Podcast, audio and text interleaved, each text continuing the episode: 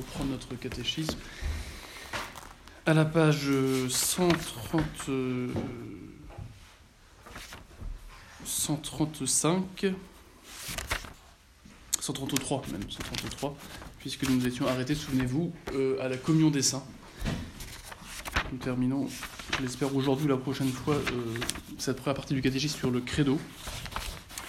Et euh, la dernière fois, donc, nous avions parlé de la communion des saints et nous étions arrêtés plutôt à la page 135 au paragraphe concernant ceux qui sont exclus de cette communion. Alors, on en avait déjà un peu parlé la dernière fois, puisque nous avions parlé de, ce qu'est l'excommunication. On va le revoir d'ailleurs rapidement. Mais donc là, on va, on va terminer cet article du Credo sur la communion des saints en voyant ceux qui sont précisément euh, hors de, hors de l'Église, hors de la communion des saints. Donc on a la page 135. Qui sont ceux qui n'appartiennent pas à la communion des saints? Ceux qui n'appartiennent pas à la communion des saints sont dans l'autre vie les damnés, et en cette vie, ceux qui n'appartiennent ni à l'âme, ni au corps de l'Église, c'est-à-dire ceux qui sont en état de péché mortel et se trouvent hors de la véritable Église.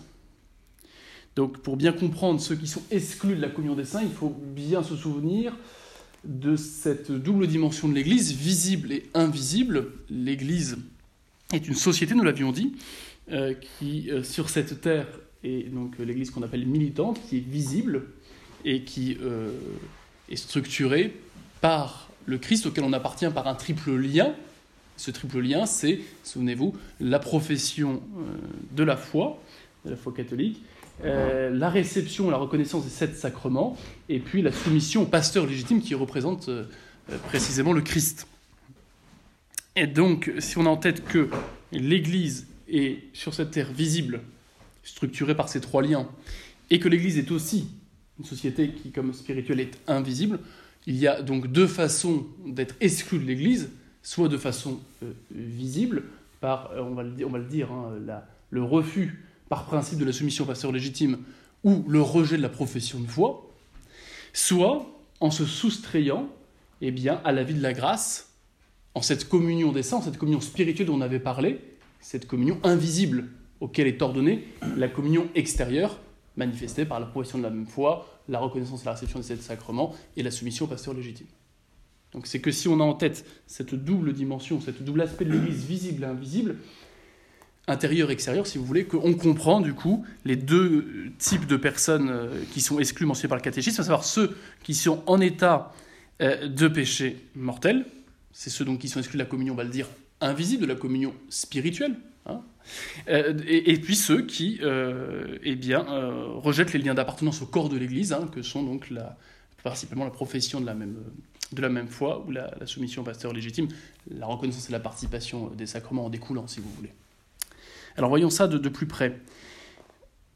Et comprenons bien quand même hein, qu'il euh, y a un lien voulu par Dieu entre, euh, j'allais dire, la communion externe et la communion interne, entre la communion euh, visible avec le Christ dans l'Église militante que nous formons, il y a un lien voulu par le Christ, bien sûr, avec la communion invisible. Hein, la communion des saints dont on va parler la dernière fois, puisque le but de l'appartenance à l'Église, hein, c'est d'être unis par la grâce à Dieu et euh, aux saints, euh, qu'ils soient en cours de purification purgatoire ou qu'ils soient déjà euh, triomphants au ciel.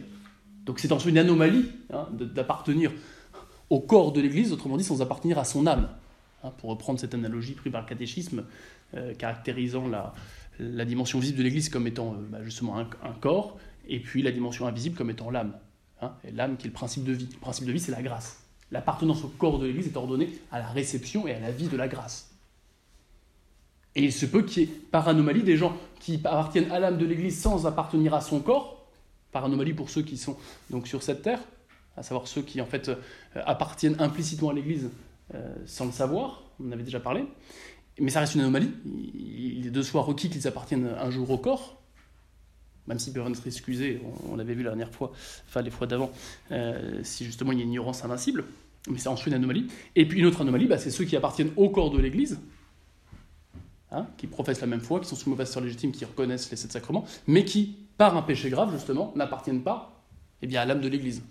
appartiennent pas à cette communion invisible que j'appelais improprement cette communion spirituelle. Improprement parce que la communion spirituelle est, vous savez, souvent réservée plutôt euh, eh bien, à la communion eucharistique lorsque celle-ci ne peut pas être reçue euh, sacramentellement. Bon. Qui sont donc ceux qui se, trouvent hors de la véritable Église euh, Continue le catéchisme à la page 135. Ceux qui se trouvent hors de la véritable Église sont les infidèles, les juifs, les hérétiques, les apostats, les schismatiques, les excommuniés. Alors on va passer en revue chacun d'eux, donc je ne vais pas commenter cette réponse qui va être détaillée après. Euh, notez que c'est pour ceux-là que euh, nous prions particulièrement le vendredi saint, aux grandes oraisons hein, qui ont lieu après le chant de la passion du, Christ, selon Saint Jean. On, euh, prie pour toutes les grandes intentions de l'Église, et particulièrement à la fin, donc pour la conversion de tous ceux qui ne lui appartiennent pas.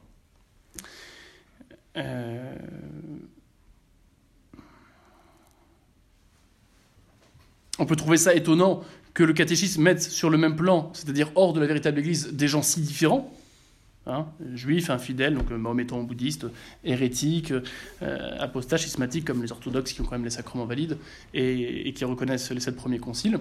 Euh, mais cela s'explique que, par rapport à ce qu'on avait dit aussi les fois précédentes, et je n'y reviens pas, sur le fait qu'on ne peut pas être à moitié dans l'Église. Soit on y est, soit on n'y est pas. Même s'il peut y avoir dans une communauté des éléments plus importants en commun avec l'Église euh, que d'autres communautés qui n'ont pas grand-chose en commun, et ce de par leur histoire, hein, qui a pu être commune ou pas.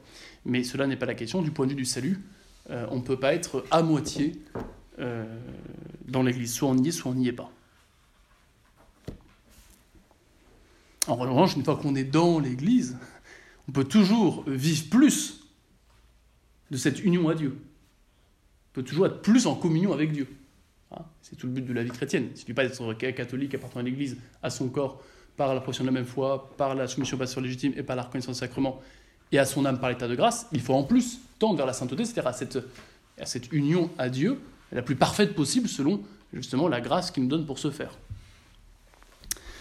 En ce sens-là, il serait juste de pouvoir parler de communion plus ou moins parfaite avec Dieu, parce qu'entre celui qui est simplement en état de grâce, puis celui qui euh, qui vit euh, uniquement de la grâce, si je puis dire, au point d'avoir les vertus euh, à un degré héroïque, bah, il y a une différence. Fin de la parenthèse. troisième question, donc de ce sixième paragraphe, hein, sur ceux qui sont hors de l'Église.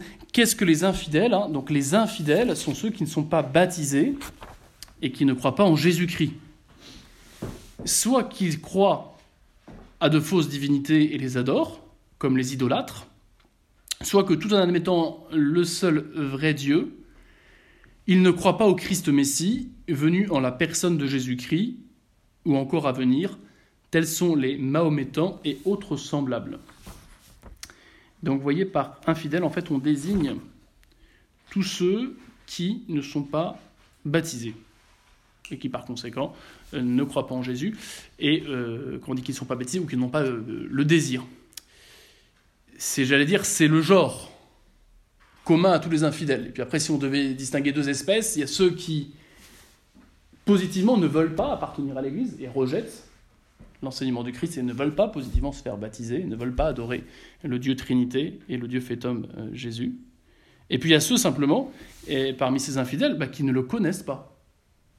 Qui ne le connaissent pas, euh, soit parce qu'on ne leur a pas annoncé, euh, soit parce que coupablement, ils n'ont pas voulu le connaître euh, au moyen généré, c'est-à-dire qu'au moins, enfin, indirectement, en ce sens qu'ils ne se sont pas intéressés aux choses de la religion, et donc du coup, euh, eh bien, n'ayant pas de religion, euh, ils, professent un espèce d'athéisme ou d'agnosticisme, ou tout simplement la religion indiquée par leur culture.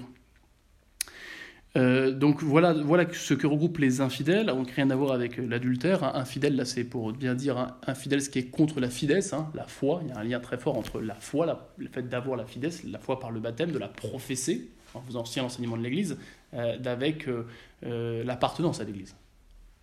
Voilà. Donc ceux qui n'ont pas la foi, sous-entendu qui n'ont pas la foi de l'Église, et qui ne désirent pas la recevoir, sont infidèles. Euh, parmi ceux-là, on distingue ceux qui positivement refusent leur conversion, autrement dit, euh, de ceux euh, bah, qui n'en ont pas encore, qui n'ont pas eu l'occasion de se convertir, soit coupablement parce qu'ils n'ont jamais voulu se poser la question sur la religion, soit de façon non coupable parce qu'ils n'ont pas encore eu eh ben, cette grâce de la conversion les ordonnant au moins un acte surnaturel de, désir d'appartenir à l'Église et donc de se faire baptiser.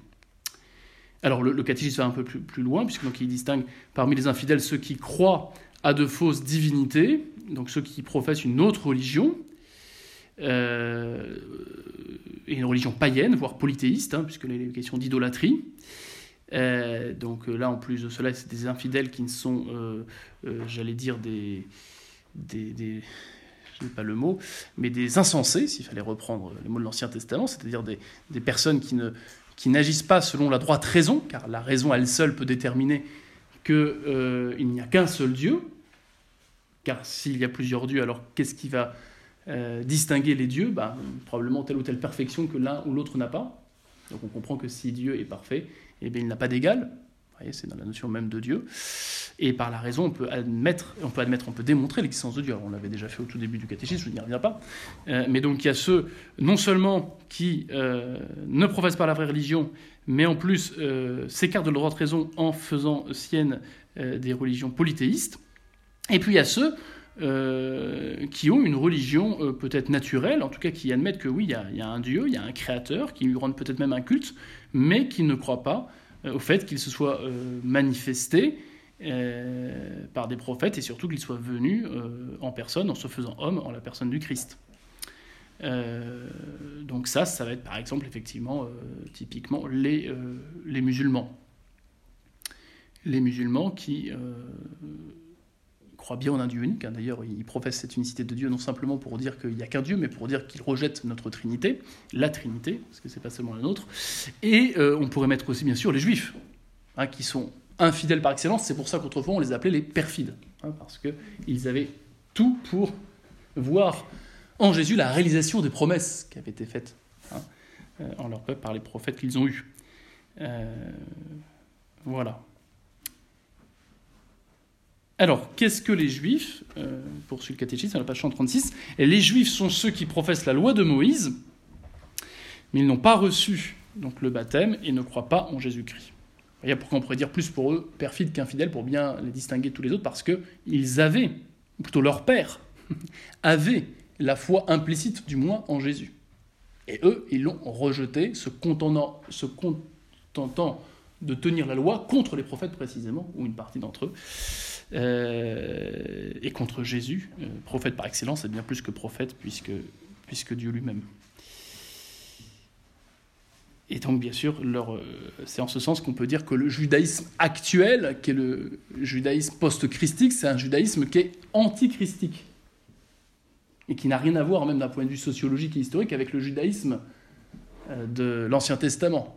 Le seul rapport qu'il a, c'est la, la lignée du sang, si je puis dire. Mais pour le reste, le judaïsme de l'Ancien Testament, c'est très vite un judaïsme cultuel, sacerdotal, qui s'identifie à, un temple, une hiérarchie sacerdotale, et surtout des sacrifices, signe de l'alliance. Le judaïsme post-christique, ou plutôt antichristique, c'est un judaïsme talmudique, c'est-à-dire un judaïsme qui va se baser sur le commentaire des commentaires de la Torah. Voyez et euh, qui, euh, encore une fois, est fondé sur un refus Euh, de reconnaître euh, non simplement la messianité, mais aussi la divinité du Christ. Donc euh, cette expression, vous voyez, frère dans la foi, pour parler des juifs actuels, est absolument à bannir, parce que c'est tout à fait insultant pour Abraham, Isaac et Jacob, qui sont véritablement nos frères, que de les mettre sur le même plan que ceux qui ont rejeté celui qu'ils annonçaient. La déclaration conciliaire Nostra Aetate, sur ce point-là en particulier, est tout à fait problématique. Et si nous attendons le Messie, si nous attendons le Christ, c'est bien sûr dans sa gloire, à la fin du monde, comme juge. Hein. Donc ce n'est pas tout à fait le même type d'attente que euh, celle des Juifs. Et je rappelle que l'appartenance, l'appartenance euh, du peuple, l'appartenance des individus d'aujourd'hui au peuple charnel, juif, hébreu, ne change strictement rien euh, du point de vue de leur salut. C'est-à-dire qu'il n'est pas plus avantageux aujourd'hui d'appartenir euh, charnellement au peuple juif que de ne pas y appartenir. Hein? Cette phrase de Saint Paul euh, qu'on nous a, nous a répétée jusqu'à la nausée, les dons de Dieu sont sans repentance, pour essayer de justifier une pérennité de l'alliance conclue autrefois avec, Moïse, Abraham, Isaac, est bien tout à fait un contresens avec l'ensemble de la révélation. Et Saint Paul est très clair à ce sujet.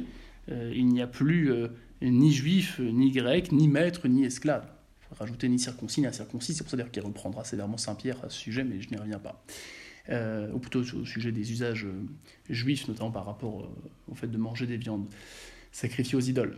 Tout ça pour dire que l'appartenance au peuple hébreu, le fait de descendre eh bien, de personnes ayant eu du sang juif ne change rien quant au salut. Il n'y a pas d'avantage à cela. Il faut se convertir tout comme euh, un musulman, tout comme un agnostique, tout comme euh, un protestant, euh, tout comme un orthodoxe. Voilà. C'est la même règle pour tout le monde, car il n'y a que le Christ qui sauve et il n'y a que l'Église qui continue et prolonge l'œuvre du Christ. Hors du Christ, point de salut. Hors de l'Église, point de salut. En ce sens que tous ceux qui seront sauvés le seront par l'Église, quand bien même ils ne le seraient pas de bonne foi, car cela suppose qu'ils aient accepté la grâce de Dieu qui vient du côté du Christ, qui vient du Christ, donc qui vient donc de son Église, puisque on ne peut séparer le Christ et l'Église, le Christ dans la tête est le chef.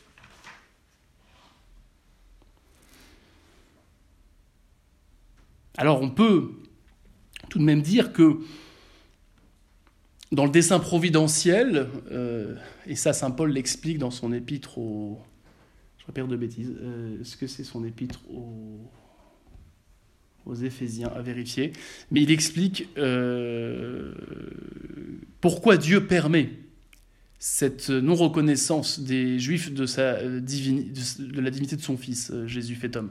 Pourquoi son peuple ne le reconnaît pas? Alors bien sûr, il y en a qui l'ont reconnu, hein. je vous rappelle que tous les apôtres, que la Sainte Vierge, bien sûr, étaient juifs, hein, que tous les, la plupart des premiers chrétiens étaient juifs, mais pourquoi, globalement, le peuple, en ses représentants, dirons-nous, n'ont pas reconnu Jésus comme euh, le Messie et comme, euh, et comme Dieu fait homme, alors qu'ils avaient euh, les prophéties, qu'ils étaient témoins des miracles. Souvenez-vous qu'ils vont vouloir persécuter le Christ jusqu'à la mort, précisément lorsqu'il va se savoir que Lazare, bien mort, et bien été ressuscité. Ils vont avoir des signes très clairs jusqu'au jusqu'au moment même de la mort du Christ, que ce soit la façon dont le Christ meurt avec ce grand cri qui pousse sur la croix, mais ce miracle qu'il fait quelques heures avant en remettant l'oreille du serviteur tranché en continuant par ce voile, ce voile du temple qui va se déchirer, ce tremblement de terre, et puis euh, cette, euh, cette résurrection. Bon, donc, dire des signes, ils vont pas en manquer. Euh, et pourquoi, jusqu'au bout, en ses chefs, globalement, le peuple juif ne se convertit pas? Alors, Saint Paul donne une explication. Hein, il dit, bah, non, je crois que c'est dans son, épître aux, Romains, pardon. c'est sûr, c'est dans son épître aux Romains. Alors, le chapitre, est-ce que c'est 6 Bon.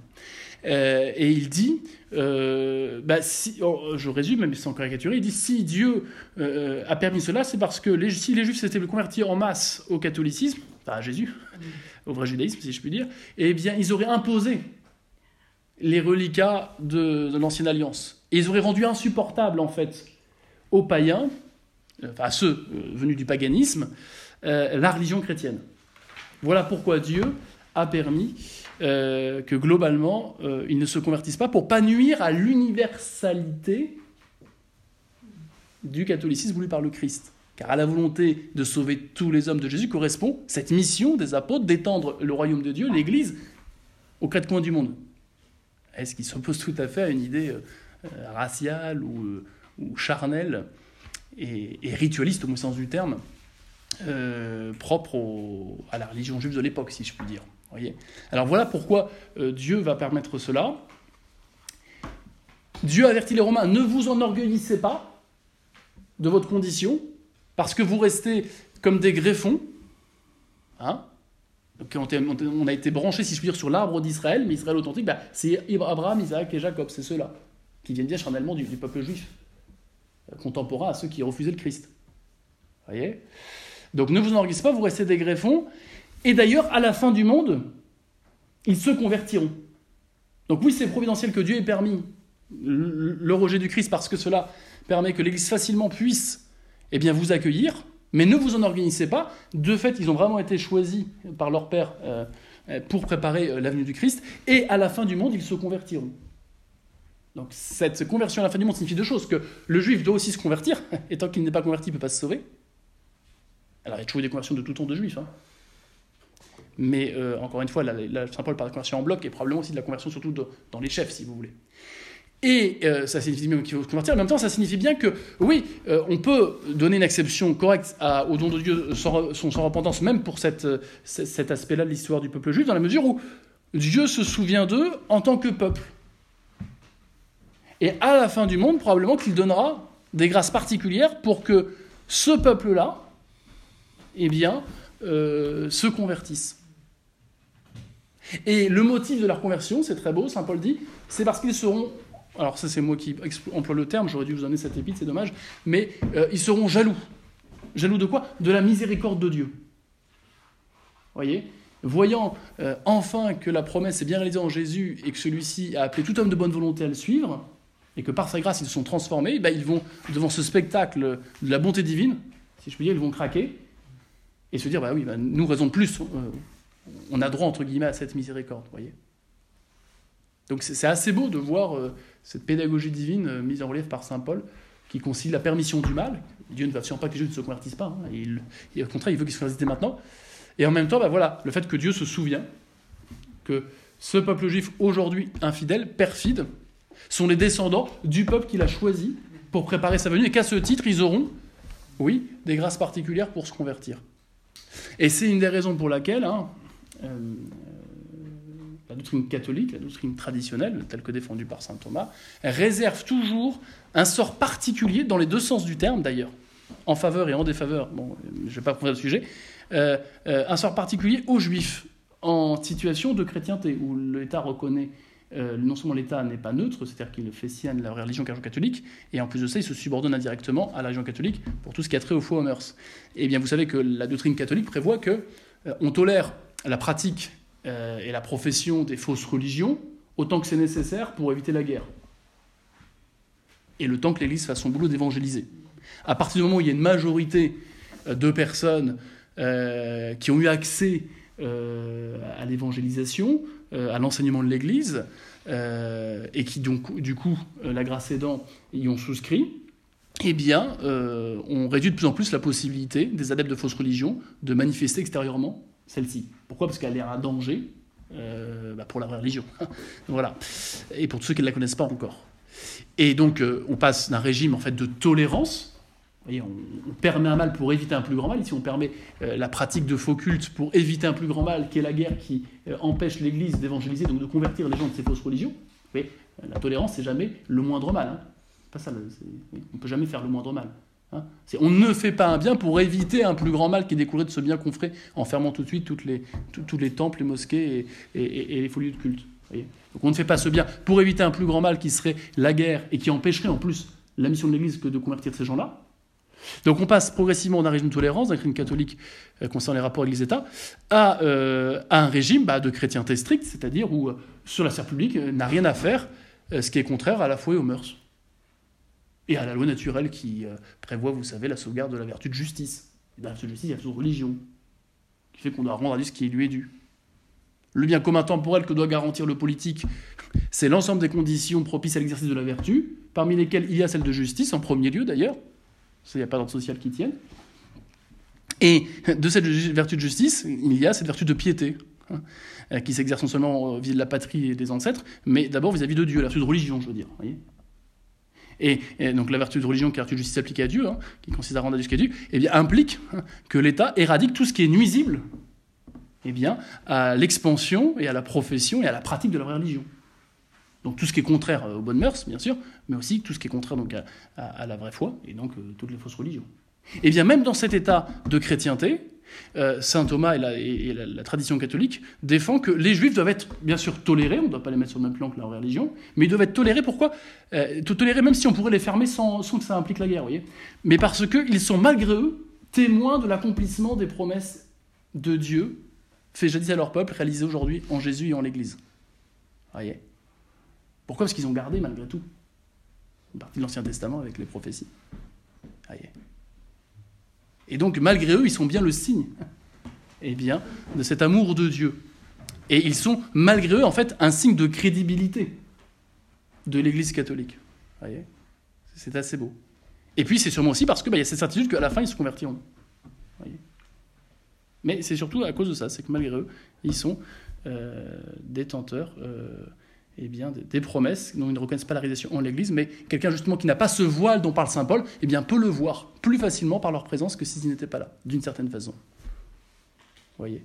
Et, c'est, et, et, il n'est pas rare de voir des juifs convertis aujourd'hui témoigner en disant Mais euh, on a voulu se convertir au catholicisme précisément parce qu'on a voulu rester juif. En ce sens qu'on a compris qu'en fait, euh, le judaïsme de nos pères n'est pas celui qu'on nous a transmis. C'est. Euh, le vrai, l'authentique judaïsme, c'est celui de l'Église. C'est en ce sens, je crois que c'est Pidus qui dira Nous sommes tous, nous, baptisés des sémites, spirituellement. Voilà. Je vous invite à relire cette épître aux Romains, elle est lumineuse et elle met euh, de façon prophétique en garde contre toutes ces, équilibrations dangereuses pour la foi euh, qu'on entend euh, dans le contexte du dialogue interreligieux. Qu'est-ce que les hérétiques? Les hérétiques sont les baptisés qui refusent avec obstination de croire quelque vérité révélée de Dieu et enseignée comme deux fois par l'Église catholique. Par exemple, les ariens, les nestoriens et les divers sectes du protestantisme. Donc, les hérétiques sont des baptisés. Hein. Pourquoi? Parce que pour être hérétique, il faut rejeter une vérité de foi. Donc, ça suppose d'avoir reçu la foi. On parle d'hérétiques pour ceux qui ont embrassé la foi à un moment donné et puis qui l'ont rejetée. Donc ils sont baptisés. Euh, donc vous voyez, ça veut dire quoi? Ça veut dire que quelqu'un qui... Euh, bon, on va le redire après, mais les hérétiques sont baptisés qui refusent avec obstination de croire quelques vérités révélées de Dieu et enseignées comme deux fois par l'Église. Donc deux choses. Ça veut dire que euh, des, baptisés, des gens qui sont baptisés validement en dehors de l'Église, ils ne sont pas hérétiques. Et Robert, qui a, à, trois mois se fait baptiser validement chez les méthodistes, par exemple, supposer que leur baptême soit valide, il faut regarder parce qu'ils ne sont pas tous valides chez les protestants, mais à supposer que le rite a été fait correctement et que les paroles n'ont pas été changées avec l'eau qui coule sur le fond, eh bien, euh, Robert, on ne peut pas le dire que c'est un hérétique. Pourquoi? Parce que, n'ayant pas l'usage de la raison, il n'a pas pu faire un acte contraire à la foi. Donc il est de soi catholique. voyez? Euh, donc les hérétiques sont des basiques qui refusent la obstination, donc ça suppose qu'il ait l'usage de la raison. Et refuser avec obstination de croire quelques vérités révélées de Dieu, ça veut dire quoi? Ça veut dire qu'il faut connaître ce que Dieu révèle et enseigne euh, par son Église. on ne peut pas refuser par obstination ce qu'on ne connaît pas. Voyez? Euh, donc c'est très restrictif. Ça veut dire quoi? Ça veut dire qu'on a beaucoup d'adultes précisément protestants ou de, sectes hérétiques euh, s'il y en a encore, je ne sais pas, des donatistes, des, euh, nestoriens, bon, euh, eh bien, ça veut dire quoi? Ça veut dire qu'on ne peut pas dire qu'ils sont tous hérétiques. Va bien se garder leur mettre une étiquette d'hérétique. Connaissent-ils vraiment euh, la révélation telle que transmise par l'Église comme, étant deux fois? Et rejettent-ils vraiment obstinément? Autrement dit, est-ce que leur non-profession de foi est le signe d'une ignorance liée à leur situation de ne pas être visiblement dans l'Église, alors qu'ils le sont peut-être invisiblement? Ou est-ce que leur non-profession de foi est le signe d'un refus coupable, conscient, de la révélation telle que transmise par l'Église Ça, pour en avoir le cœur net, il faudrait justement leur faire un procès, au sens ancien, les confronter. C'était d'ailleurs le rôle de l'Inquisition.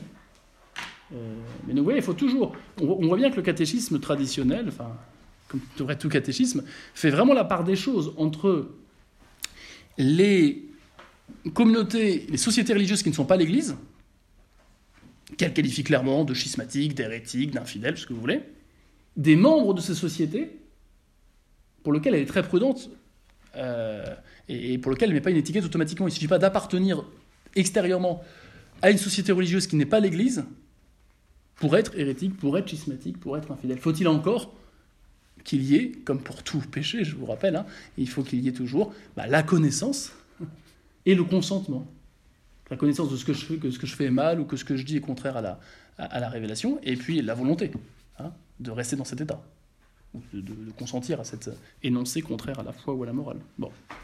Donc les hérétiques sont des baptisés qui refusent avec obstination, avec obstination. Hein.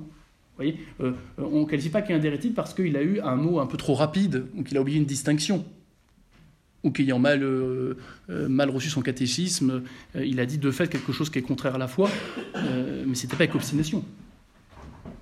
Il ne sait pas que c'était contraire à la foi, ou il l'a dit en passant. On lui aurait fait réaliser ce que ce qu'il disait n'était pas correct, il aurait rectifié. Avec obstination, en sens qu'on dit que tout prédicateur est au moins hérétique trois fois par sermon. Parce que très souvent, euh, l'art oratoire veut qu'on insiste tellement sur un point, ou qu'on simplifie tellement par cette pédagogie, que matériellement, on peut euh, dire des choses, on ne devrait pas, mais enfin, on peut dire des choses qui peuvent être en tout cas comprises, qui, pourraient être dans un autre contexte compris euh, de façon contraire à, la révélation telle que transmise par l'Église. Donc les hérétiques sont les baptisés qui refusent avec obstination de croire quelques vérités. Donc ce n'est pas toutes les vérités, c'est quelques vérités. Il suffit, on va, le redire, hein, mais de refuser une seule des vérités. Quelques vérités révélées de Dieu et enseignées comme deux fois par l'Église catholique. Donc vous voyez, il y a deux conditions pour que le rejet de la, pour que le rejet de la vérité soit qualifiable d'hérésie, il y a deux conditions. La première, c'est que ça soit une vérité qui appartienne à la, révélation.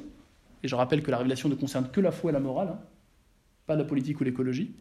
Et que d'autre part, il faut que cette vérité révélée soit proposée comme telle par l'Église. Que l'Église dise oui, c'est révélé. Vous voyez? Ces deux conditions. Et pour que euh, euh, euh, cette vérité niée, qui est une hérésie alors, devienne eh bien, un péché d'hérésie, il faut que la personne qui professe eh bien, cette hérésie est consciente eh bien, que, dans ce qu'elle dit, elle s'oppose à ce qui est révélé et, à ce qui est proposé comme étant bien révélé par Dieu, et qu'elle persiste. Ça veut dire quoi? Ça veut dire qu'on ait des vérités parfois révélées qui n'avaient pas été encore enseignées comme telles par l'Église et dont le rejet n'était pas une hérésie. Parce que de bonne foi, on ne pouvait pas savoir que c'était révélé. L'exemple classique, c'est l'Immaculée Conception. Le dogme de l'Immaculée Conception est assez tardif. Il hein, faut attendre le milieu du XIXe siècle. Donc, euh, ceux qui, euh, par souci de, comprendre le Concile d'Orange sur le péché originel, euh, eh bien, euh, par cohérence, disait que la Sainte Vierge, comme descendant de avait bien dû contracter le péché originel, quand bien objectivement ils disent quelque chose qui est faux, qui est contraire à la révélation, ne pouvant pas en avoir la certitude, puisque l'Église n'avait pas explicité cette vérité-là, ils ne pouvaient pas, et ils ne peuvent pas, être taxés d'hérétiques. Restant sauf que celui qui penser que la Sainte Vierge eh bien, a dû naître, ou a dû en tout cas être conçue avec le péché originel, reconnaissait à l'Église le pouvoir un jour de déterminer cette question, cette, la réponse à cette question. Mais tant qu'elle ne l'avait pas fait, eh bien, on était bien du domaine de l'opinion. Et s'il y avait des raisons sérieuses pour envisager l'opinion que la Sainte Vierge avait été conçue avec le péché, alors il n'y avait même pas de témérité ou d'imprudence à le penser, ou éventuellement à l'affirmer. Donc deux conditions pour que la négation d'une vérité soit une hérésie, qu'elle soit une vérité révélée qui soit niée, mais qu'elle soit bien aussi proposée comme telle par l'Église. Je rappelle que l'Église n'a pas pour charge euh, de dévoiler de nouvelles vérités qui ne seraient pas dans la révélation, d'ajouter des vérités à la révélation, non. Mais elle a pour charge de transmettre, de défendre la révélation contre les erreurs, mais aussi de l'expliciter. Et le passage de l'implicite à l'explicite n'est pas toujours évident. C'est pour ça qu'il y a un magistère. C'est pour ça qu'il y a ce pouvoir confié par le Christ au pape et aux évêques unis au pape pour eh bien, assister l'Esprit Saint, expliciter telle ou telle euh, vérité euh, du dépôt révélé. Et lorsque euh, le pape le fait, ou que les évêques unis au pape le font, en disant que ce qu'ils disent est divinement révélé, on a la certitude que l'explicitation qu'ils font est conforme réellement à la révélation. Alors, donc, après, il y a donc des... Donc, ça veut dire que, vous voyez, il ne suffit pas de nier une opinion d'un pape. Il ne suffit pas de nier même le consensus, euh, une, vérité tenue par, euh, euh, unanimement par l'ensemble des théologiens catholiques. c'est probablement téméraire et très imprudent, surtout si on n'a pas de raison à opposer au consensus des théologiens vraiment catholiques. Il n'empêche que la négation d'une vérité tenue simplement par l'ensemble des théologiens, ou une opinion réitérée de certains papes en matière de foi et de mœurs, eh bien, leur négation n'équivaut pas à une hérésie. Voyez? On n'est pas hérétique dès qu'on remet en cause telle ou telle affirmation sur la foi et sur la mœurs, même du pape ou des évêques. On l'est que quand ceux-ci proposent ça comme étant divinement révélé, soit en son solennel par un dogme ou un jugement définitif, soit de façon habituelle. Mais je rappelle que pour les évêques, il faut que ce qu'ils disent euh, coïncide avec ce que disent tous leurs autres confrères unis au pape, comme étant divinement révélé. Un, évêque seul n'est jamais infaillible, hein. On est bien d'accord. les évêques sont infaillibles que pris collectivement, unis et soumis au pape lorsqu'ils enseignent directement quelque chose sur la foi ou sur la morale comme étant divinement révélé. Euh, mais donc si euh, ce qui est enseigné par euh, l'ensemble des évêques unis au pape ou par le pape n'est pas enseigné comme divinement révélé, bah, la négation de leur proposition n'est pas directement qualifiable d'hérésie. Alors on distingue, hein, il y a différentes notes théologiques, hein, vous savez, de, de simplement impie à hérétique en passant par téméraire, erroné, dangereux pour la foi, malsonnant. il y a plein de catégories pour désigner le, degré d'éloignement certain ou probable euh, de la révélation. Euh, je m'y étends pas. Mais vous voyez, il ne faut pas dégainer le mot hérétique trop vite, hein, parce que c'est une notion qui est quand même très précise. Les Ariens, donc c'est ceux, vous savez, qui niaient. Alors, euh, c'est à la fois une hérésie trinitaire et une hérésie christologique, hein, mais en gros, si on peut faire court, c'est ceux qui font du Fils une création du Père. Vous voyez donc c'est une hérésie qui a divisé une bonne partie de la chrétienté, en tout cas en Occident. Euh, et qui a emporté même bon nombre de prêtres et d'évêques.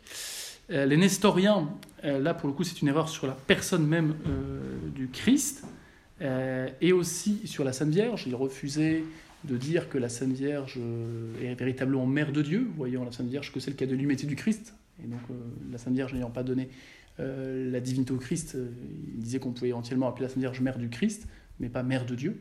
Là où la théologie catholique répond qu'on ne peut pas euh, dans la réalité, euh, dissocier la nature de la personne. Il n'y a pas une nature humaine qui se balade. Hein. Euh, la nature humaine est toujours liée à quelqu'un qui la reçoit. Et ce quelqu'un, c'est une personne? Et en ce sens, eh bien oui, la Sainte Vierge n'est pas que mère de du Christ, mais elle est mère du Christ qui est homme et Dieu, donc elle est mère de Dieu.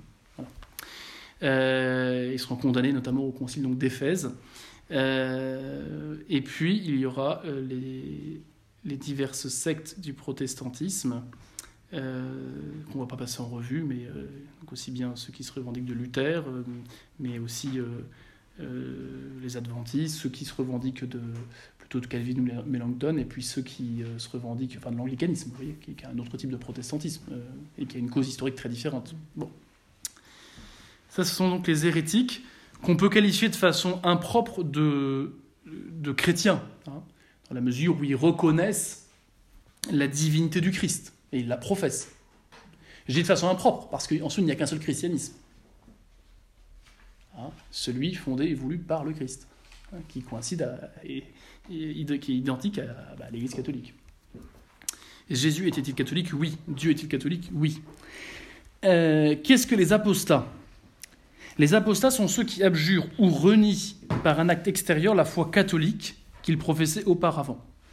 Donc là aussi, on est euh, sur euh, des personnes qui ont été, hein, baptisées et, et, qui, qui, en plus avaient eu l'usage de raison puisqu'ils professaient la foi et ils vont non seulement arrêter de la professer, mais ils vont la renier.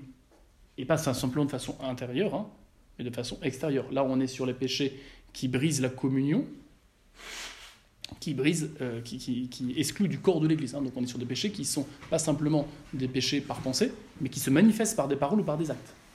Donc il y a l'hérésie, il y a l'apostasie, qui est en fait le rejet exprimé en bloc de toutes les vérités de la foi catholique, là où l'hérésie est le rejet exprimé d'une ou de quelques vérités, enseignées par l'Église comme euh, divinement révélées.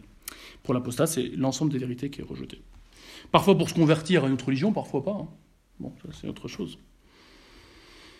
Qu'est-ce que euh, les schismatiques? Les schismatiques sont les chrétiens qui, ne niant explicitement aucun dogme, se séparent volontairement de l'Église de Jésus-Christ ou des légitimes pasteurs. Ou des légitimes pasteurs. Donc là, vous voyez, euh, on n'identifie pas purement et simplement l'Église à sa hiérarchie, hein, même s'il y a une équivalence qui est donnée. Pourquoi? Parce que la visibilité de l'Église et l'appartenance à son corps implique nécessairement, si on veut y appartenir, eh bien, à, la, reconnaissance et à la soumission euh, euh, au pasteur légitime.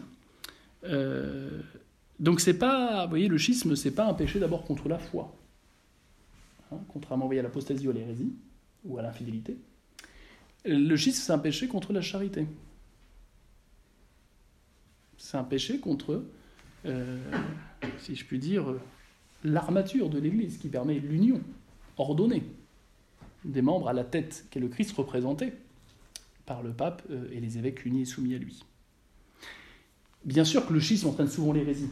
Historiquement, on peut le montrer. Tous ceux qui sont partis de l'Église ou plutôt tous ceux qui ont mis de côté sa hiérarchie, pour en instituer une autre ou pas d'ailleurs, ont très souvent fini par professer des vérités contraires à la révélation et contraires à ce que l'Église proposait comme étant divinement révélé.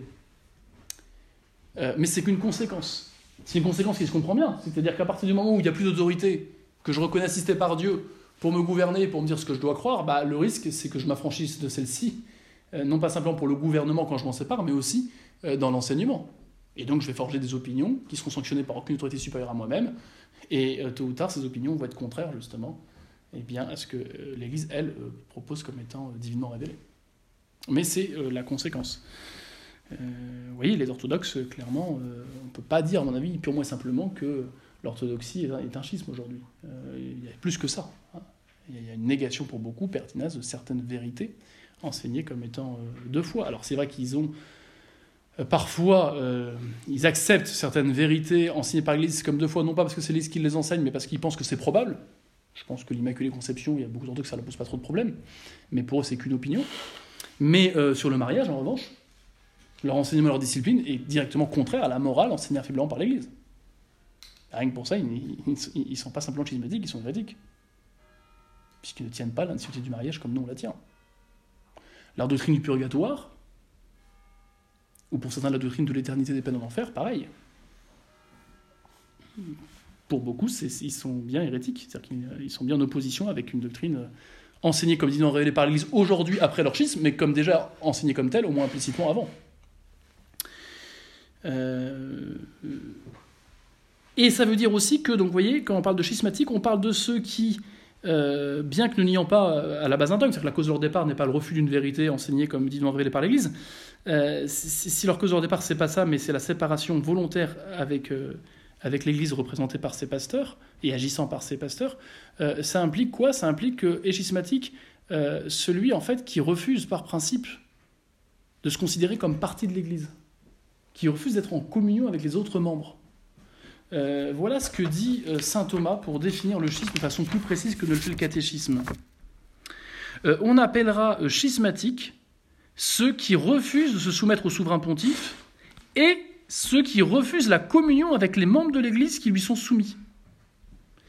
ça, c'est en somme théologique, Seconda Secondé, question 39, article 1.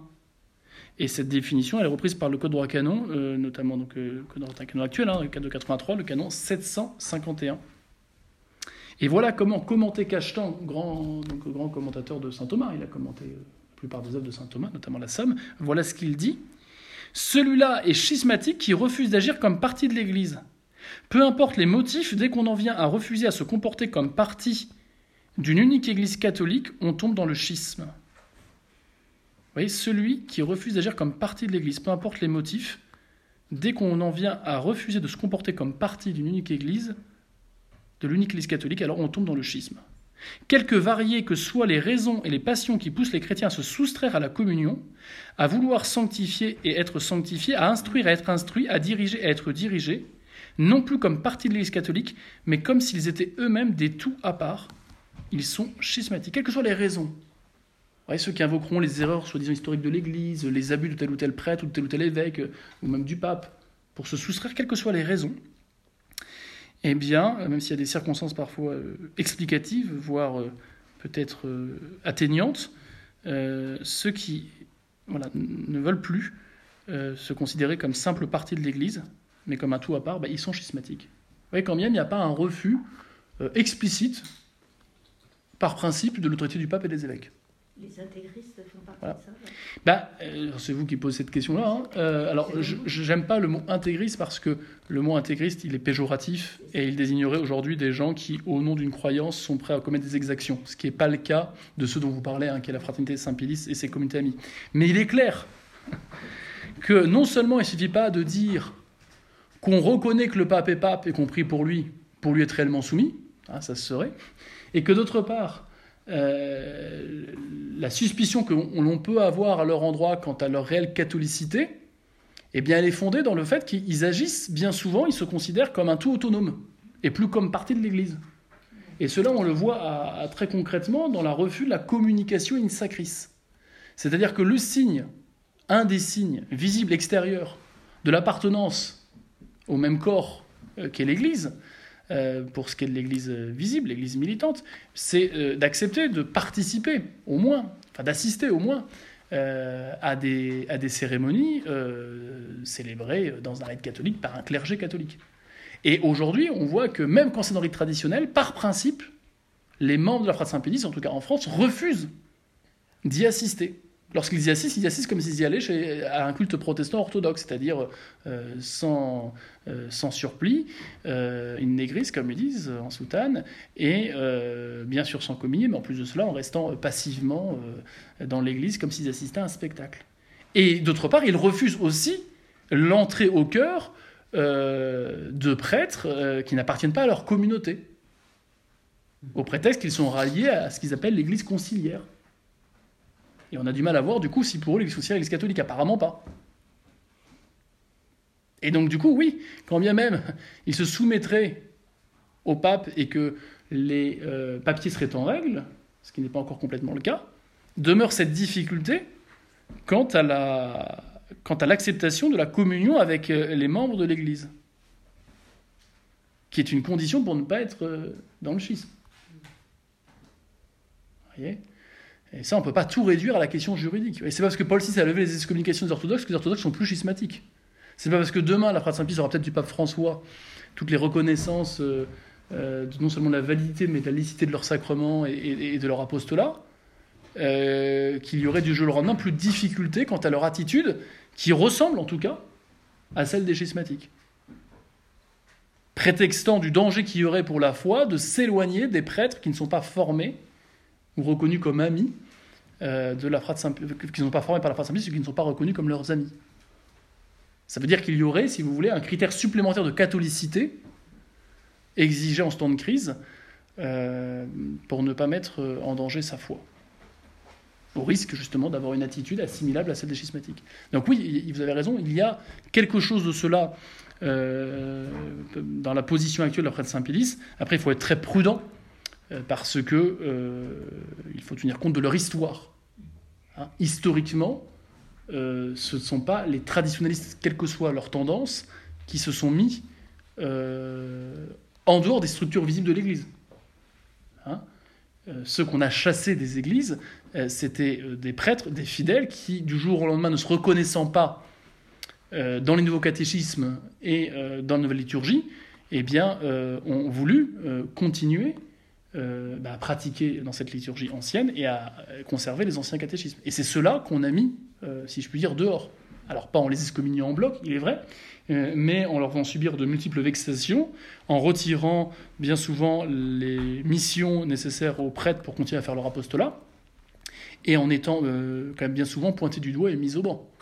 Donc vous voyez, il faut tenir compte de l'histoire pour pas assimiler cette attitude séparatiste euh, de la frate Saint-Pédis euh, bien aux études des schismatiques qui, ont quitté euh, purement et simplement l'Église comme, comme les orthodoxes. Ce serait injuste, d'une part. Et puis d'autre part, il y a une différence entre les positions officielles assumées par une communauté, les membres, qui ne sont pas forcément tous absolument d'accord en tout et pour tout avec ce que peut déclarer leur supérieur, des fidèles, qui eux ne sont pas membres d'une communauté. Hein, je rappelle que ce sont des fraternités qui sont sacerdotales, donc ça exclut les, laïcs, ceux qui n'ont pas le sacerdoce. Donc il n'y a pas de membres de fraternité chez les laïcs. Donc dire les fidèles de la fraternité Saint-Pédis sont schismatiques, c'est quelque chose qui est faux, ça n'a pas de sens. Dire beaucoup de fidèles qui vont aux messes célébrées par la fraternité Saint-Pédis ont une attitude schismatique, malheureusement c'est probablement vrai, en tout cas en France. Mais là, c'est parce que vous me posez la question, c'est vraiment pas le sujet directement, mais voilà.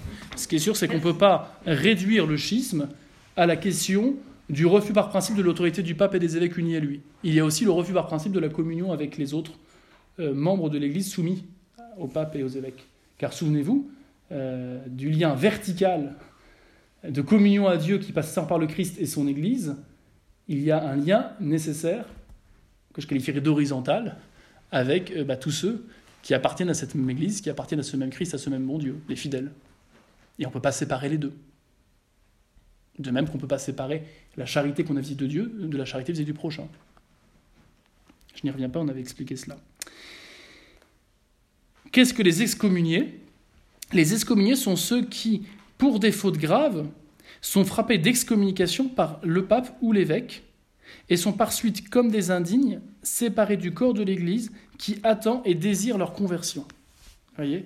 Euh, donc on met aussi euh, dans ceux qui ne sont pas en communion, et là on parle de ceux qui ont rejeté directement euh, l'appartenance au corps de l'Église. Hein.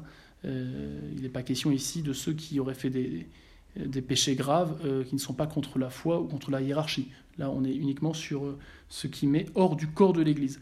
Eh bien il y a ceux qui, donc, par profession d'une autre religion ou par refus de la vraie religion, euh, sont euh, hors de l'Église, donc les, juifs, les hérétiques, les apostats schématiques, et puis il y a ceux qui sont retranchés pour le coup, par l'autorité légitime de l'Église, du corps de l'Église, ce qu'on appelle les excommuniés.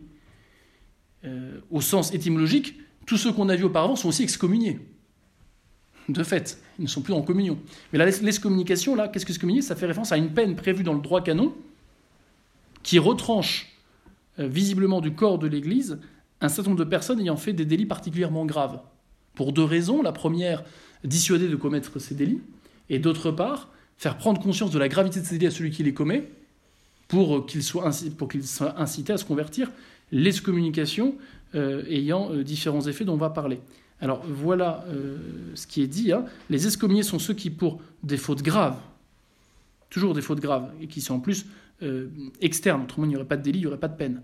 Donc pour des fautes graves, euh, les, excommuniés sont ceux qui, pour des fautes graves, sont frappés d'excommunication par le pape ou l'évêque et sont par suite, comme des indignes, séparés du corps de l'Église.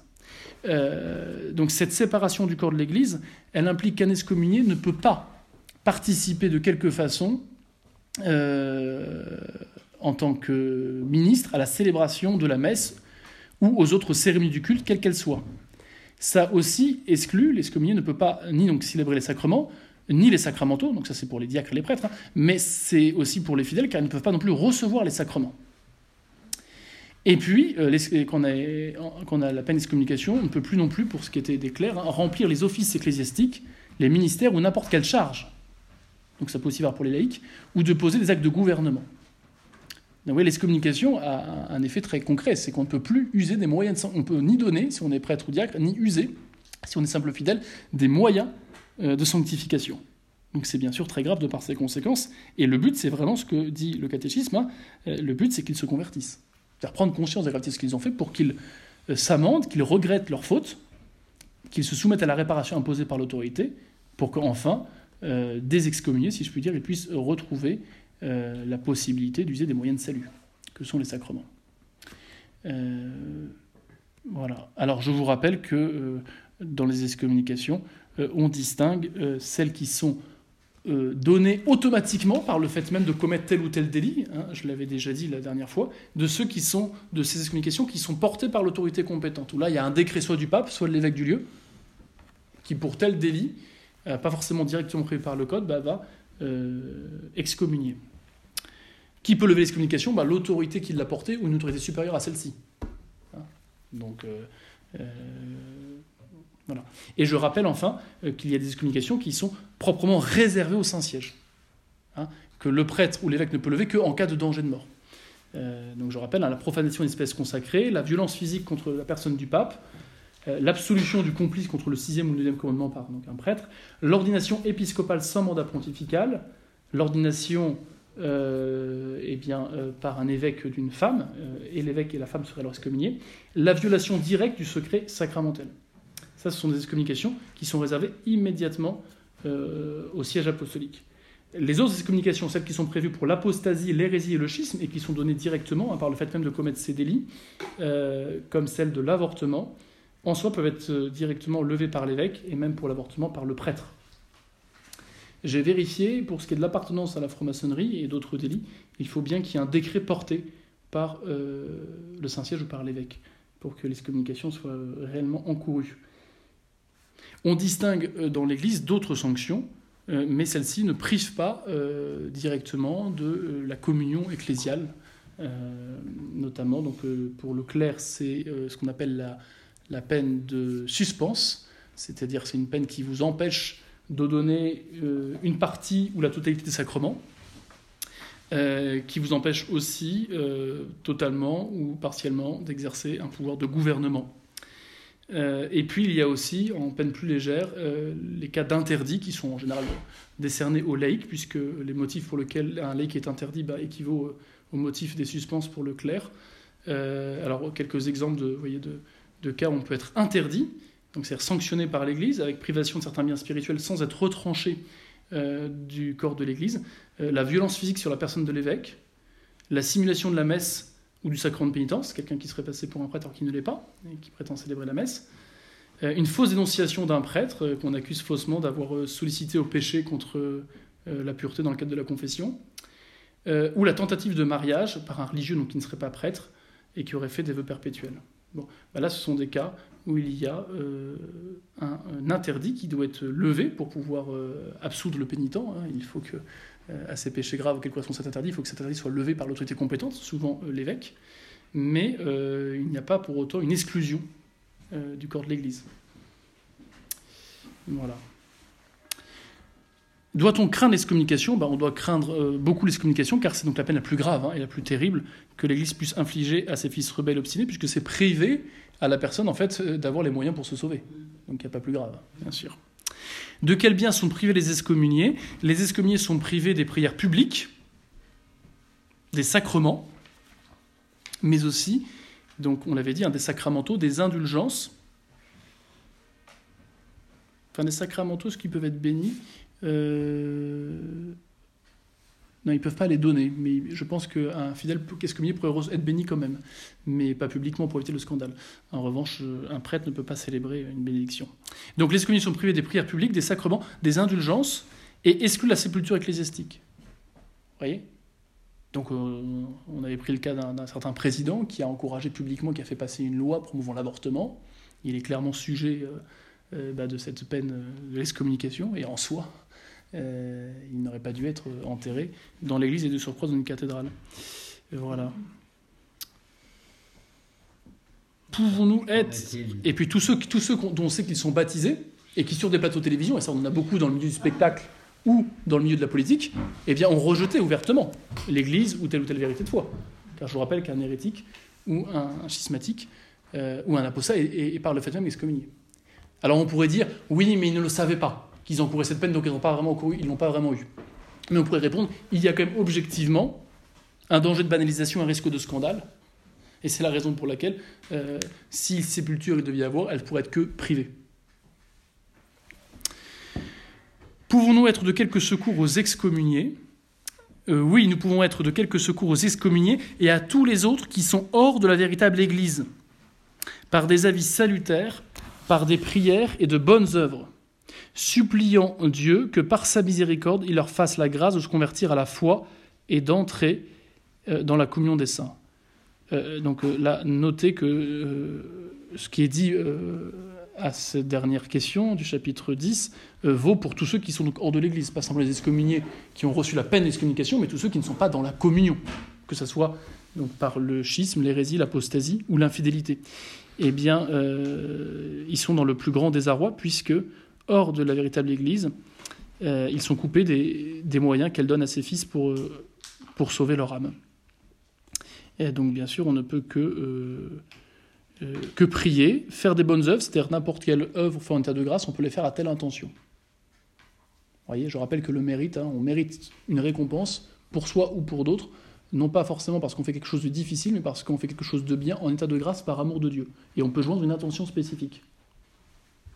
D'autre part, faire le bien euh, dans notre état de, de, blessé, de blessé par le péché originel implique toujours une certaine dimension d'affliction, de difficulté.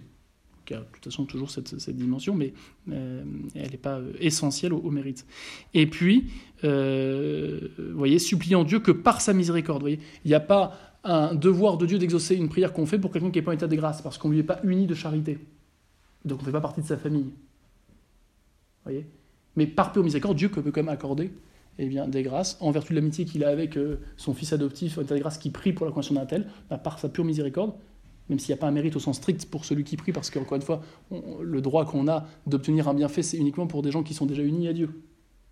Mais euh, s'il n'y a pas un mérite au sens strict, au sens large, bah, cette bonne œuvre attire la compassion, la miséricorde de Dieu sur euh, la personne pour qui on prie ou pour qui on fait une bonne œuvre. Voilà, et leur fasse la grâce de se convertir à la foi et d'entrer avec des saints.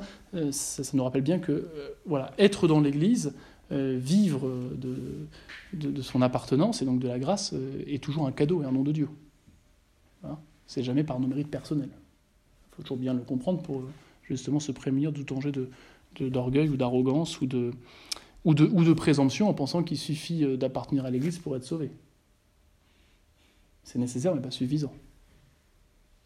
Ou il suffit d'appartenir à l'Église si on comprend l'Église en son corps et en son âme. Il ne suffit pas d'appartenir au corps de l'Église pour être sauvé. Appartenir à son âme. La à l'âme de l'Église, ok, alors de la part au corps, c'est l'acceptation et la fidélité à la grâce. Ben, cette fidélité et cette acceptation de la grâce, elle est elle-même une grâce. Qui nous laisse libres. Elle est elle-même une grâce. C'est pour ça qu'il faut toujours rendre grâce euh, de notre fidélité, de notre appartenance euh, à l'Église. Est-ce qu'il y a des questions?